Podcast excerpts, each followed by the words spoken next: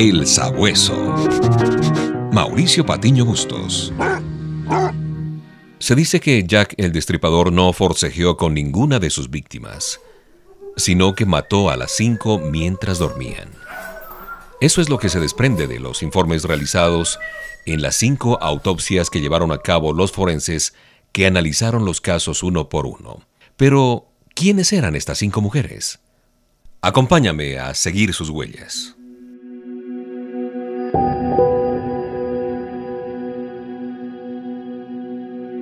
Es doloroso saber que más de la mitad de la población mundial de mujeres son o han sido víctimas de la violencia de género en todas sus formas. La acción de maltratar y aún quitar la vida de una mujer por el solo hecho de serlo se conoce como femicidio. Esta brutal y repudiable práctica no es nueva. Pensando en el asunto, resolví como buen sabueso ir tras la pista, pero esta vez no de un hombre que fue tristemente célebre por su brutalidad como asesino en aquel Londres de finales del siglo XIX conocido como Jack el Destripador, sino que me encuentro detrás de las huellas de las cinco mujeres que fueron sus víctimas. A través del tiempo se mantuvo en secreto la identidad de estas cinco mujeres, e incluso se generalizó la idea de que todas ellas eran mujeres de la calle que vivían y trabajaban en el sórdido barrio de Whitechapel, al este de Londres. Encontré una publicación de la historiadora británica Holly Ruenhold llamada Las Cinco, las vidas jamás contadas de las mujeres asesinadas por Jack el Destripador.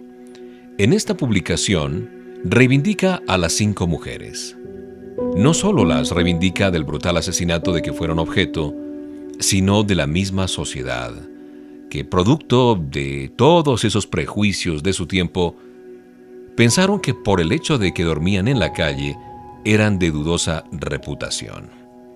Polly, Annie, Elizabeth, Catherine y Mary Jane eran los nombres de estas mujeres y por lo menos tres de ellas al parecer no tenían dinero para pagar un alojamiento en aquellas heladas noches londinenses.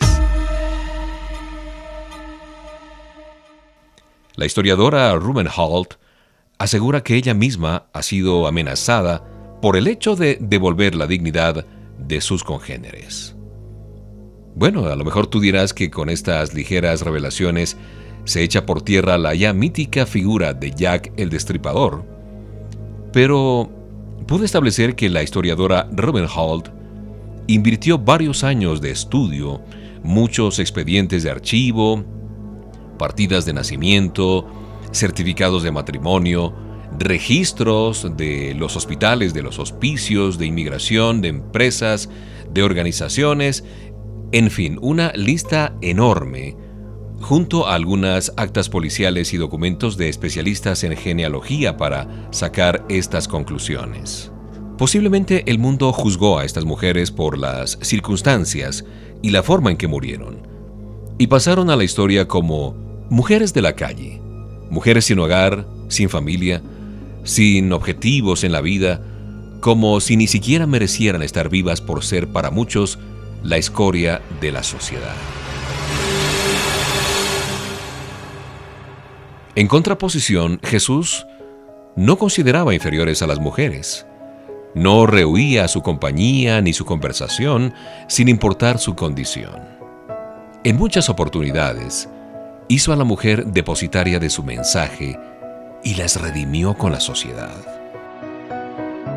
Jesús las defendió, las consoló, las distinguió con su perdón y su misericordia, pero también las reprendió con amor.